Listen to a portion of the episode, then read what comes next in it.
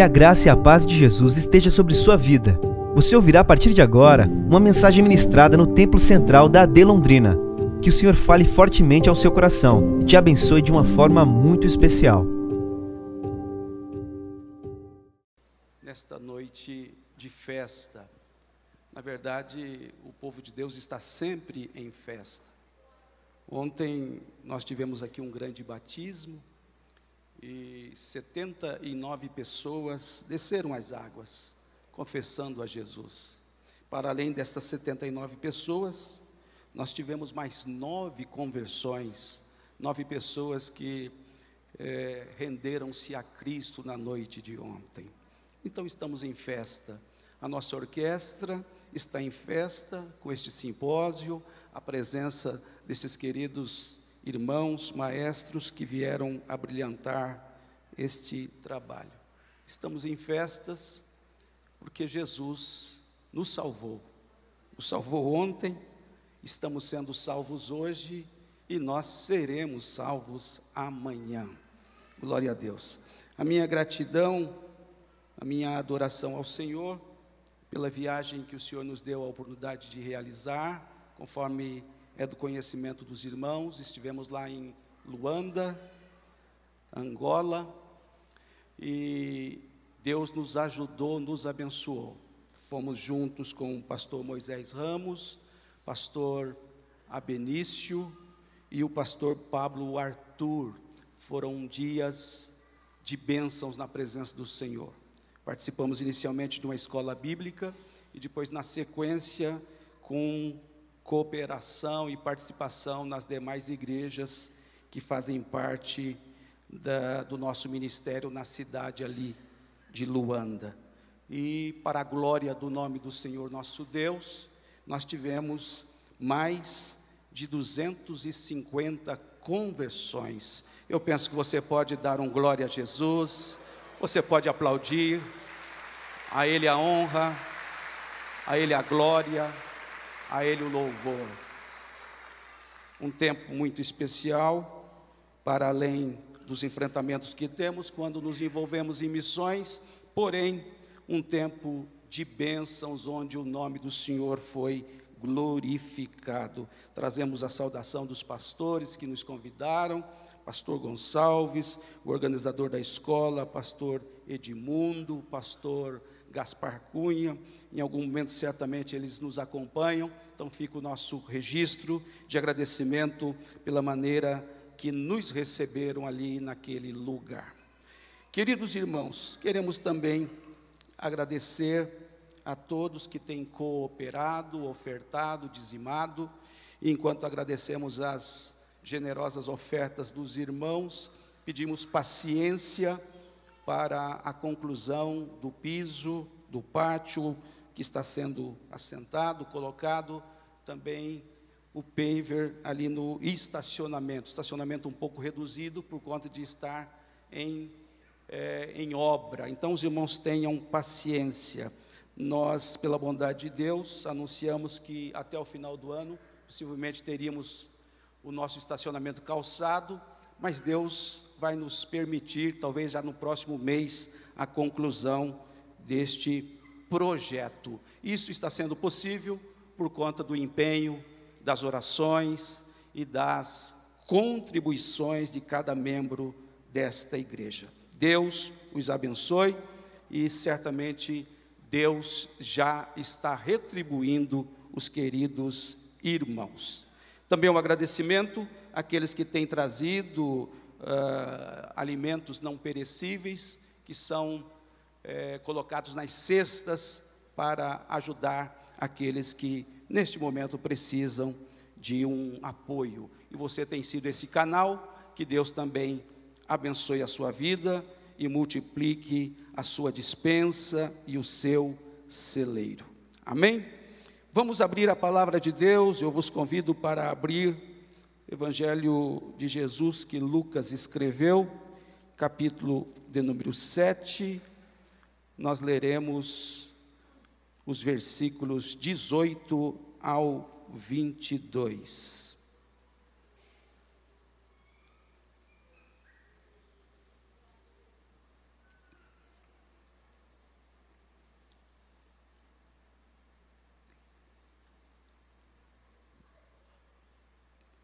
Os irmãos encontraram, podem dizer glórias a Jesus.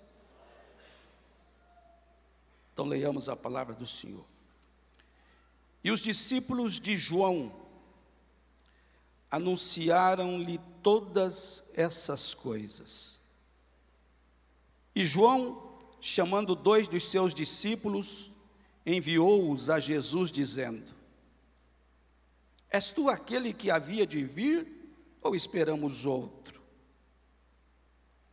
E quando aqueles homens chegaram junto dele, disseram: João Batista enviou-nos a perguntar-te: És tu aquele que havia de vir ou esperamos outro?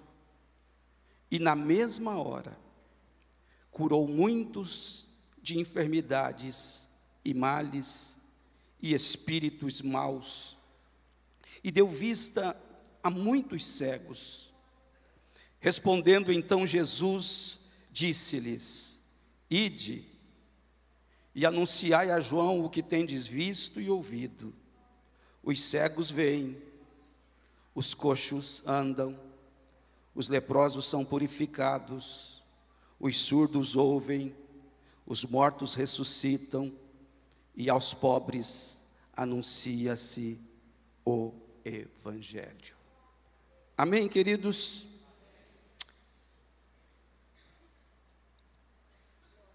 Queridos irmãos, esse texto mostra para nós um profeta em crise. Aquele que foi chamado para ser o precursor e que foi o precursor, aquele que preparou o caminho para a vinda ou para o início do ministério do nosso Jesus. João foi chamado pelo Senhor e ele pregou e falou sobre o batismo do arrependimento. E a mensagem de João era uma mensagem diferente do apóstolo Paulo. E nós louvamos a Deus porque na própria Bíblia nós vamos perceber a diferença ou estilos de mensagens, estilos de pregadores, todas têm o mesmo objetivo, mas os estilos são diferentes. Nós temos o grande apóstolo Paulo, depois de convertido, pregando a palavra do Senhor, e um moço sentado na janela, e de madrugada esse moço cai, tomado pelo sono. Possivelmente, o estilo de mensagem utilizado pelo apóstolo Paulo, certamente um estilo mais tranquilo, mais calmo na sua fala, nas suas pronúncias. Eu não consigo olhar para Paulo e vendo ele usar um tom mais agressivo, se eu posso usar essa expressão. Porém, quando eu olho para João, o Batista, o que prega o batismo do arrependimento, em uma das suas mensagens, ele usa a expressão raça de víboras. Eu não consigo olhar para João dizendo igual Paulo. Eu não consigo ele dizendo assim, raça de víboras. Quem vos ensinou, quem vos induziu a fugir da ira futura? Mas eu percebo nas entrelinhas que ele abre o seu peito e ele usa a força do seu pulmão para dizer: raça de víboras. E ele prega a mensagem do arrependimento. E aqueles que se arrependiam eram batizados por João. Mas João diz assim: Eu não sou o Cristo. Eu vos batizo com água para o arrependimento. Mas após mim vem um mais poderoso do que eu, vem um que eu não sou digno de me abaixando, desatar as correias das suas alparcas, ele vos batizará com Espírito Santo e com fogo, ele está para chegar, ele está para vir, ele vem, o Messias vem. Essa é a mensagem de João Batista. Essa é uma mensagem de um homem com entusiasmo. Esta é a mensagem de um homem que prepara o caminho à vinda do Messias, do Cristo, que é o nosso Salvador.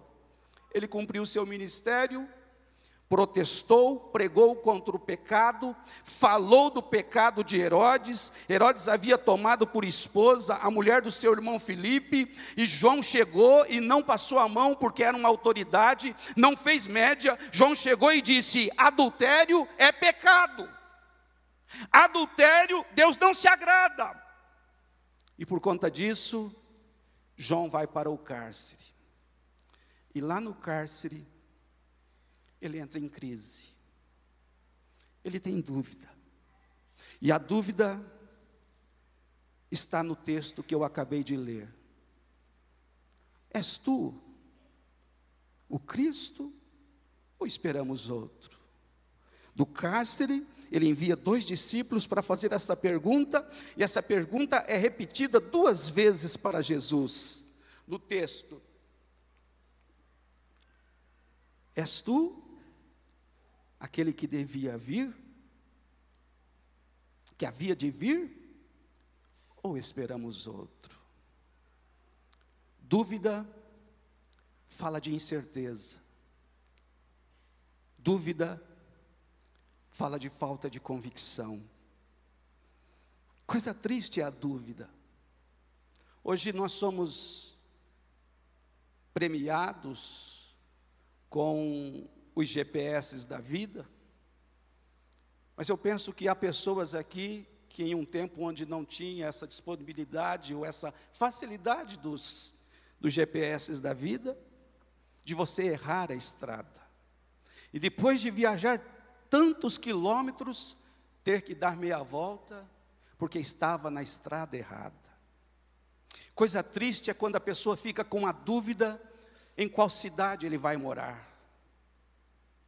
Eu não sei se essa é a dúvida do Williams e do Serino, se é a dúvida do Ramos, aí a gente já diz, a de Londrina. Está para cá, né? Está aqui o Ramos. É a dúvida qual igreja eu vou congregar. E talvez eu esteja falando para alguém que está com dúvida, está procurando uma igreja e passou por aqui hoje e disse: Eu não sei. Você não vai ter mais dúvida porque você encontrou uma igreja que tem palavra, você encontrou uma igreja que tem adoração, você que encontrou uma igreja que tem um departamento de jovens muito forte, você encontrou uma igreja que tem um departamento de ciclo de oração muito forte, você encontrou uma igreja que tem um departamento de crianças muito forte, você viu o tanto de crianças que vieram e estão sendo assistidas e acompanhadas e ministradas pelas professoras do nosso ADKids, então você não tem dúvida. Mas quantas vezes a dúvida insiste? Qual profissão? Qual faculdade? Onde eu vou trabalhar? Qual empresa trabalhar? O que fazer? São dúvidas. João teve essa dúvida.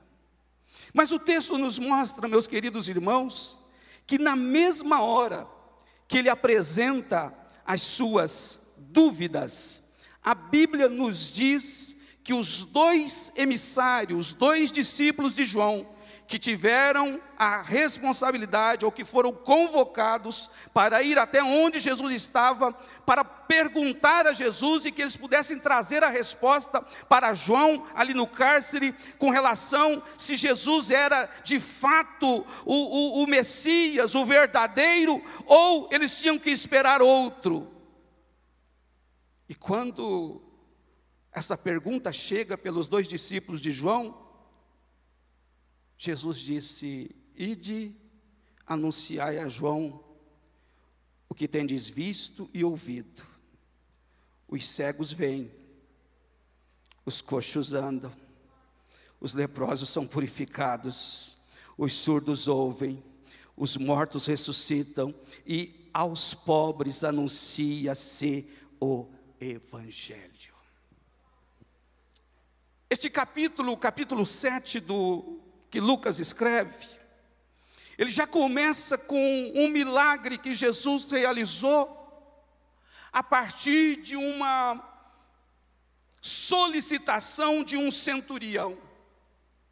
Esse centurião tem um servo e este servo está enfermo. E a Bíblia nos diz que ele chama alguns anciãos e diz para os anciãos: vão até Jesus. Nós estamos ouvindo falar da fama dele, e digam para ele vir à minha casa, porque o meu criado, o meu servo está enfermo e moribundo, ou seja, para além da enfermidade, ele estava quase à morte. E aqueles anciãos que conhecia o coração daquele centurião foram e ainda potencializaram para Jesus, dizendo: Olha, ele pediu, se é possível, com todo aquele protocolo, o senhor ir até a casa dele, o criado está enfermo, e ele, ele ama a nossa nação, ele até tem uma participação na reforma da nossa sinagoga, ele é, um, ele é, um, ele é gente boa, ele é top, se o senhor puder ir lá, vai ser bênção. E a Bíblia diz que Jesus foi com eles. Mas quando Jesus está se aproximando da casa, o centurião envia amigos.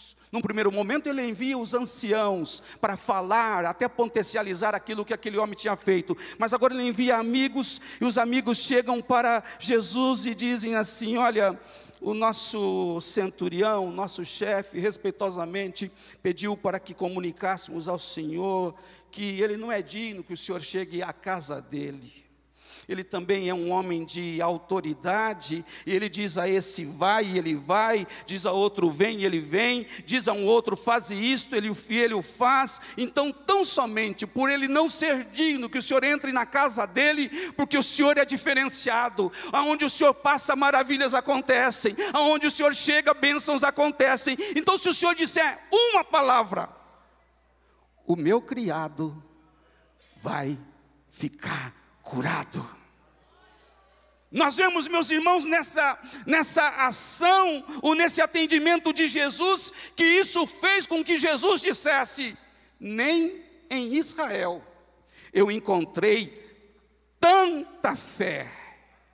E quando eles voltaram para casa, aqueles que foram enviados, os amigos que foram enviados para levar a notícia ou a proposta que não se fazia necessário de Jesus vir à casa deles, eles acharam são o servo que estava quase à morte. Nós não precisamos de outro Cristo, nós só precisamos deste Cristo que opera à distância, nós só precisamos deste Cristo que, se você tiver fé e colocar a sua fé nele, esta noite é uma noite propícia para milagres, essa noite é uma noite propícia para ele conceder o que deseja o seu coração.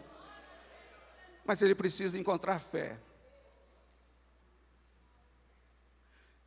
Se você tiver fé,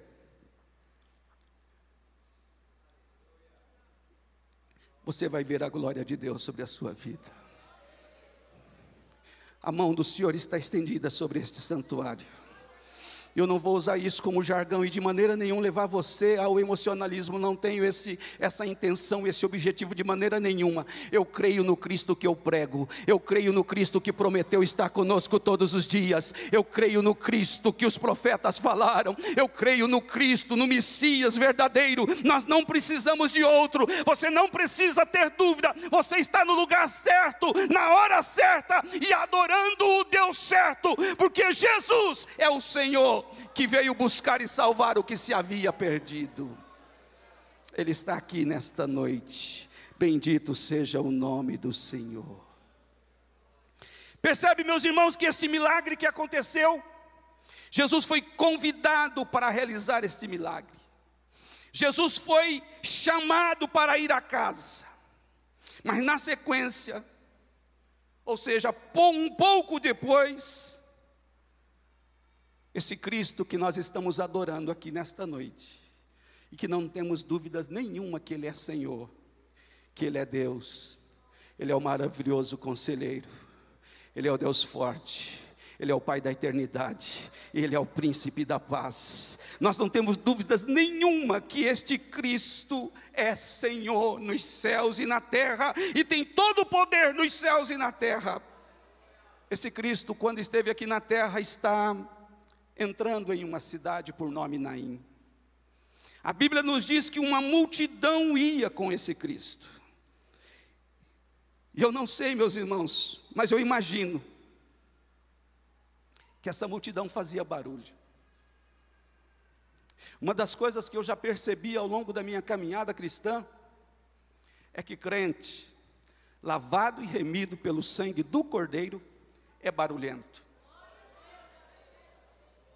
Crente lavado e remido pelo sangue do Cordeiro tem prazer em entrar no templo e já entrar usando lenço, tem prazer em entrar no templo e já dizendo aleluia. Ele já vai procurando o lugar que ele vai se sentar, mas antes de sentar, ele já dobra o joelho e as lágrimas já começam a descer, e ele já começa a dizer: Sou grato a ti, Senhor, sou grato por esse dia, sou grato por esta semana, sou grato por esse mês, sou grato por tudo que o Senhor tem feito na minha vida, na minha família, na minha casa, na minha empresa, e ele já começa a fazer barulho. Isso, com toda certeza, é porque não adoramos um Cristo morto. Cristo morto tem que fazer um minuto de silêncio. E às vezes não é nem um minuto, é dez minutos, é uma hora, é um dia todo, é um ano todo, sempre em silêncio. As pessoas ficam de frente de alguns Cristos e ficam lá, silêncio total. Nada muda, nada acontece. Mas o nosso Cristo, ele é vivo. Ele ouve oração. O nosso Cristo é tão bom, tão maravilhoso, que Ele é capaz de entender até quando os lábios estão se mexendo. Ana entra no santuário, entra no templo, ela tem o desejo, ela quer ser mãe, ela quer ter um filho, e ela não consegue orar formulando frases, mas ela mexe os seus lábios. O sacerdote Eli pensa que ela está bêbada. E quando ele faz a abordagem, você está bêbada? Ela diz: Não, a tua serva não é como os filhos de Belial. Os filhos de Belial são semelhantes aos demônios. Eu não sou de ficar enchendo a cara, não. Eu estou aqui amargurada de coração. E o meu desejo é que o Senhor atenda o meu clamor. E Deus ouviu a oração de Ana, quando nem ainda ela formulou nenhuma frase. É este Cristo que nós estamos adorando aqui nesta noite. É este Cristo que entende de gemido, entende de lágrimas. É este Cristo que sabe o que você está passando. É este Cristo que sabe dos enfrentamentos que você está tendo. É este Cristo que sabe que você está querendo fazer a coisa certa, mas tem algo puxando e dizendo: não vai dar certo, eu não acredito, não vai acontecer. Mas o Espírito de Deus está dizendo aqui nesta noite: vai dar certo e vai acontecer, porque eu estou contigo. A presença do Senhor faz toda a diferença. A presença do Senhor faz toda a diferença. Então, essa multidão, meus irmãos, é a multidão do barulho. E talvez isso incomode algumas pessoas, porque todas as vezes que a gente fala em barulho, alguns dizem assim, pastor, mas também não precisa muito. Você não vai me convencer porque eu já aprendi que o povo que serve a Deus é o povo mais barulhento que existe na terra é o povo que vai morar no céu, é o povo que teve os pecados perdoados, é o povo que estava na mão do inimigo, na mão do Satanás, fazendo aquilo que o mundo aprova, mas de repente o Evangelho chegou e tirou essa pessoa do mundo e transportou ele para o reino do Filho do seu amor, colocou um hino novo na sua boca e ele começou a glorificar e exaltar o nome do Senhor. Tem problema nenhum nisso, meus irmãos. Jesus é o Cristo das grandes realizações.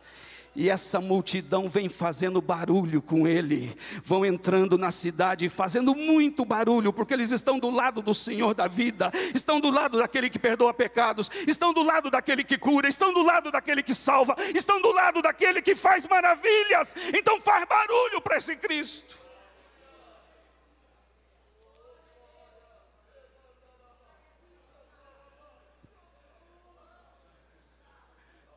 Mas, em contrapartida, vem uma outra multidão. Porque a Bíblia também chama de multidão aqueles que estavam sendo solidários com a viúva. Seu esposo, eu não sei em que época, já havia falecido. E quem sabe ela já tinha derramado tudo o que tinha de lágrima.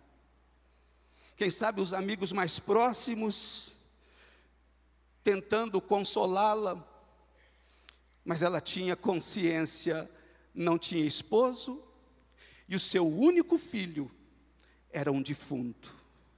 Já tinha morrido, já fazia horas. E depois de horas que havia falecido, não restava outra alternativa a não ser levá-lo para a sepultura.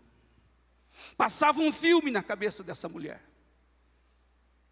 Talvez passasse o filme da seguinte situação: onde está Deus? Só que Deus não sabia que eu já sou viúva. E agora, além de viúva, o arrimo da minha casa, o meu filho, onde estava toda a minha confiança, também morto. E vamos combinar, meus irmãos, os melhores amigos que nós temos, a única coisa que eles vão poder fazer no dia da nossa morte é cada um pegar numa alça do, caixão e levar-nos para ser sepultado. Os melhores amigos que nós temos, você que já sepultou um ente querido, na maioria das vezes a ida é só até o cemitério. Depois cada um volta para a sua realidade. E você que perdeu o ente querido, chega na sua casa e você olha o lugar que a pessoa gostava de sentar-se. Você olha as roupas que a pessoa deixou. Você olha os objetos que ele deixou. E é só lembranças, só lembranças.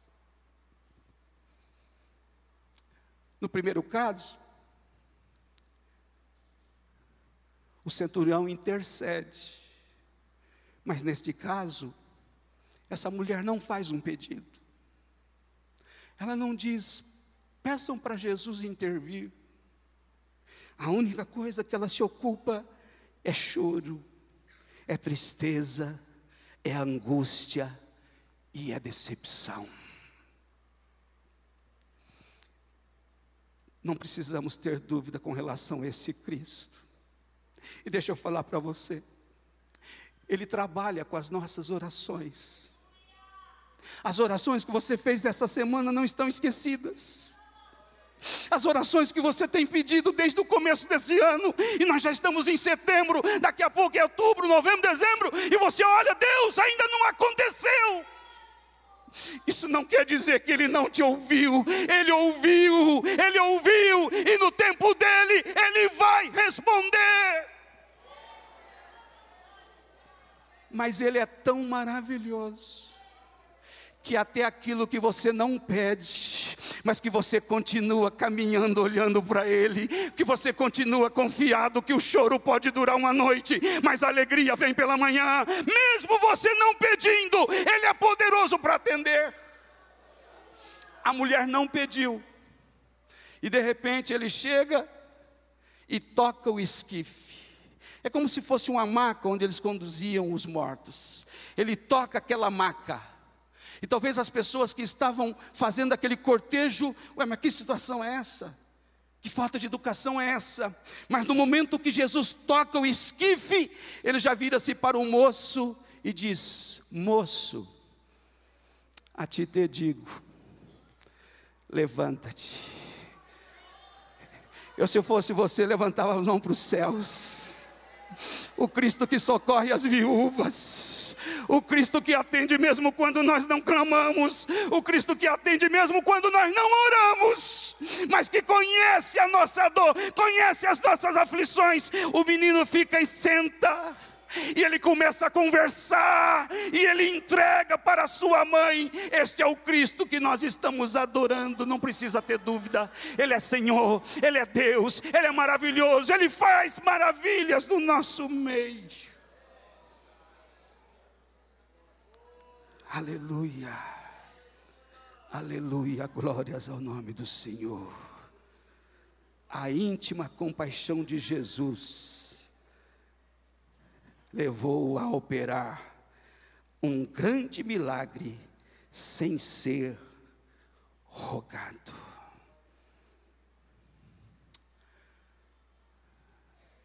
Se a dúvida de João Batista era sua, o Espírito Santo te convida a não ter dúvida. Ele é o Cristo que você precisa.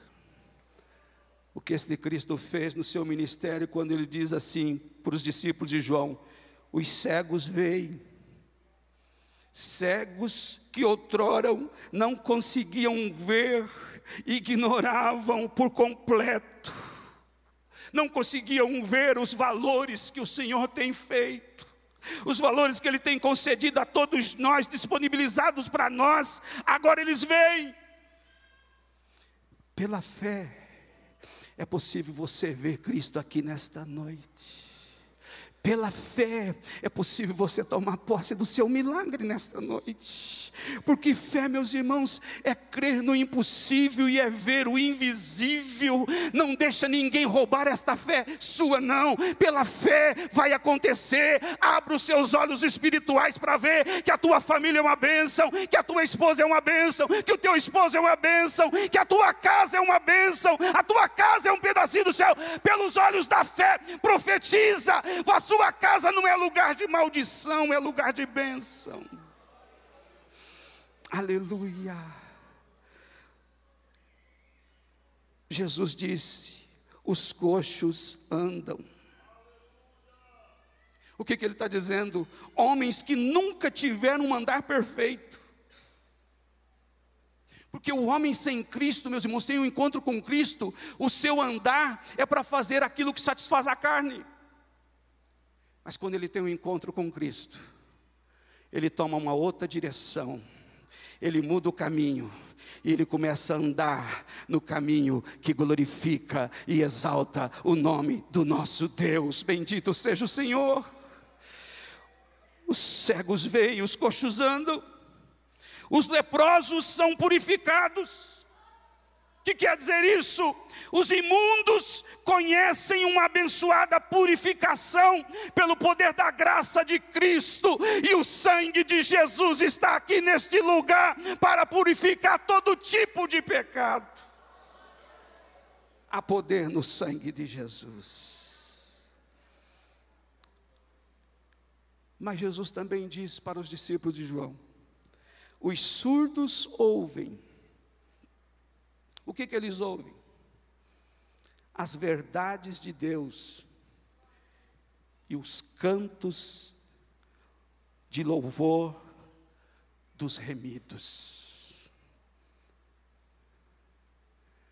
Coisa mais linda que tem de ver, meus irmãos, é quando a igreja louva ao Senhor. Não tem ninguém que canta mais bonito do que a igreja.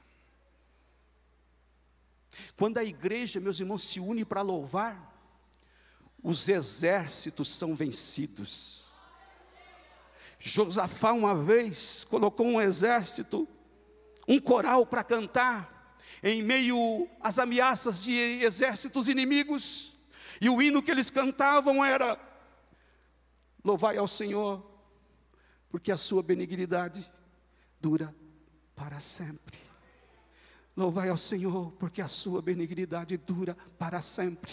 Louvai ao Senhor, porque a sua benignidade dura para sempre. Este louvor foi subindo, meus irmãos, foi subindo, foi subindo, foi subindo. De repente vem uma resposta do trono de Deus, e a resposta foi que os inimigos começaram a se matar entre eles mesmos. Deus habita no meio dos louvores. Você lembra Davi quando ele tocava a harpa?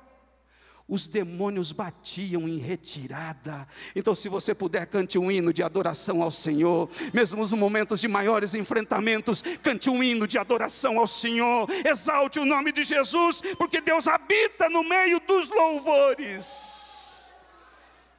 Mas eu termino, meus irmãos. Mas Jesus também veio para buscar e salvar o que se havia perdido. E se João Batista teve dúvida, a Bíblia fala de um fariseu por nome Simão que também teve dúvida. E na sua dúvida, ele faz um jantar e convida Jesus para vir jantar na sua casa. Mas a sua intenção era pura e simples testar Jesus. E quando Jesus chega, Jesus assentou-se à mesa. O texto não diz que o fariseu recebe Jesus. Ô Jesus, bem-vindo à minha casa, entra por favor. Aqui tem uma cadeira para o senhor sentar, se sente aqui por gentileza. Coisa boa, irmãos, quem sabe receber pessoas. A casa que o dono sabe receber pessoas é uma casa sempre cheia. Já percebeu isso? Já percebeu que tem um parente seu que já está entrando em contato para ir fazer o Réveillon na casa dele? Já percebeu que tem alguém que já ligou para você, ó, estamos indo aí, viu? 20 cunhados com a esposa, cada um com 10 filhos cada um. Mas você é hospitaleiro. Ele sabe que você vai comprar picanha para ele. Esse cunhado é uma benção. Mas a casa que trata mal, nem com picanha você vai lá. E Jesus senta à mesa. simultaneamente entra uma mulher. E esta mulher possivelmente tenha, possivelmente tenha acompanhado o que Jesus fez em Naim, na cidade de Naim. Possivelmente ela ouviu dos feitos de Jesus. E possivelmente ela creu que o Senhor perdoava. É uma mulher pecadora. Os evangelhos narram essa história, mas nós não podemos confundir que só Lucas fala dessa mulher pecadora. João, Marcos e Mateus, eles falam na verdade com relação a Maria. E o, a mulher que unge, lá no caso Maria, é em Betânia. Essa aqui é em Naim.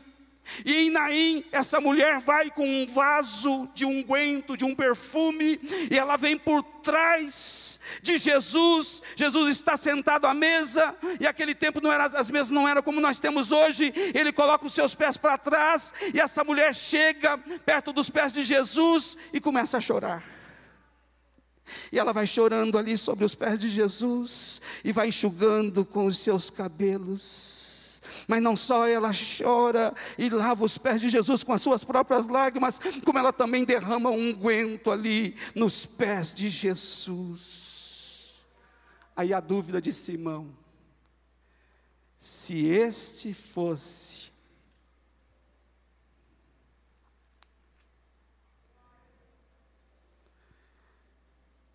Quando isso viu o fariseu, João 7,39. Quando isso viu o fariseu que o tinha convidado, falava consigo, dizendo: Se este fora profeta, tem dúvida.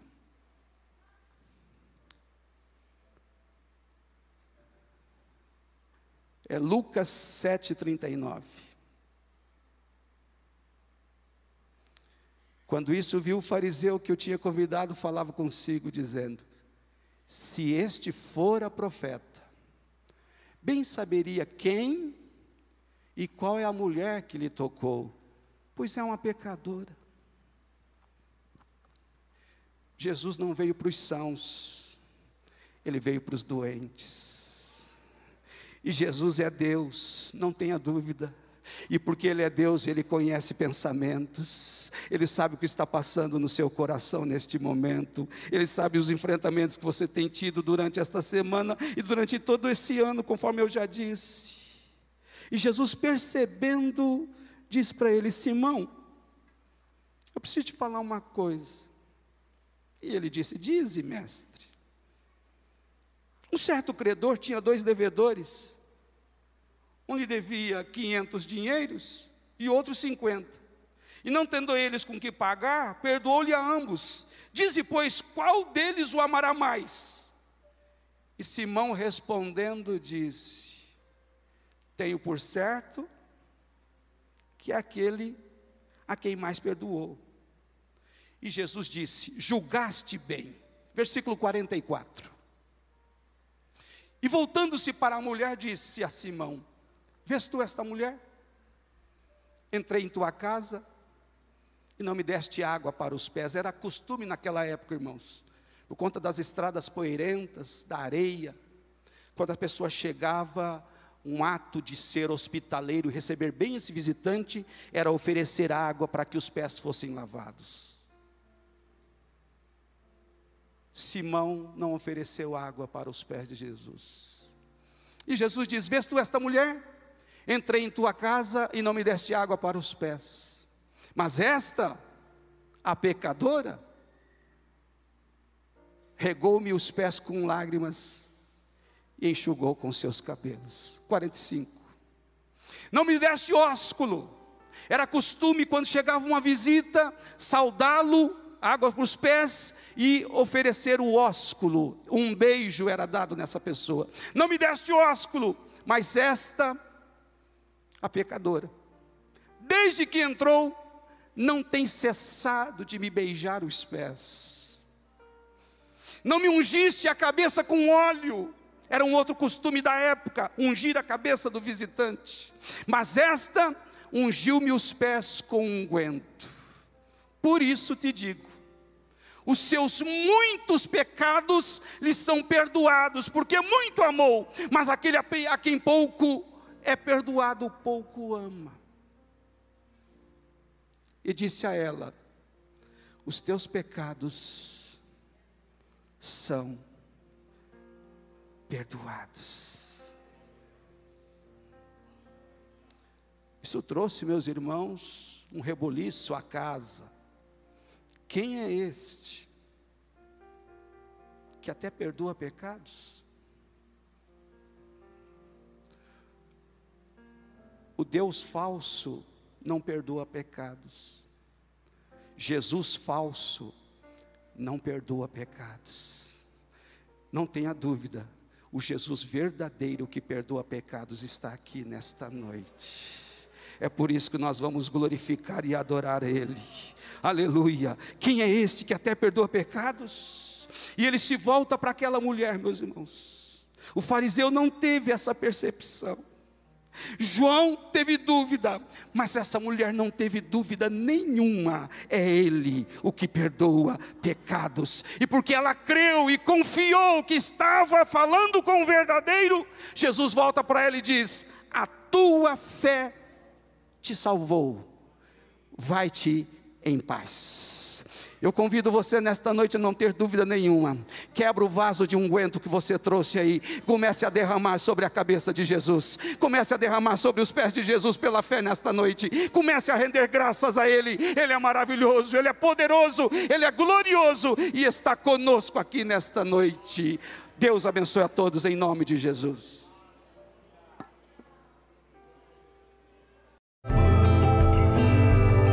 Essa foi uma mensagem ministrada no Templo Central da AD Londrina. Acesse nossas redes sociais no Facebook, Instagram e YouTube e fique por dentro de tudo o que está acontecendo.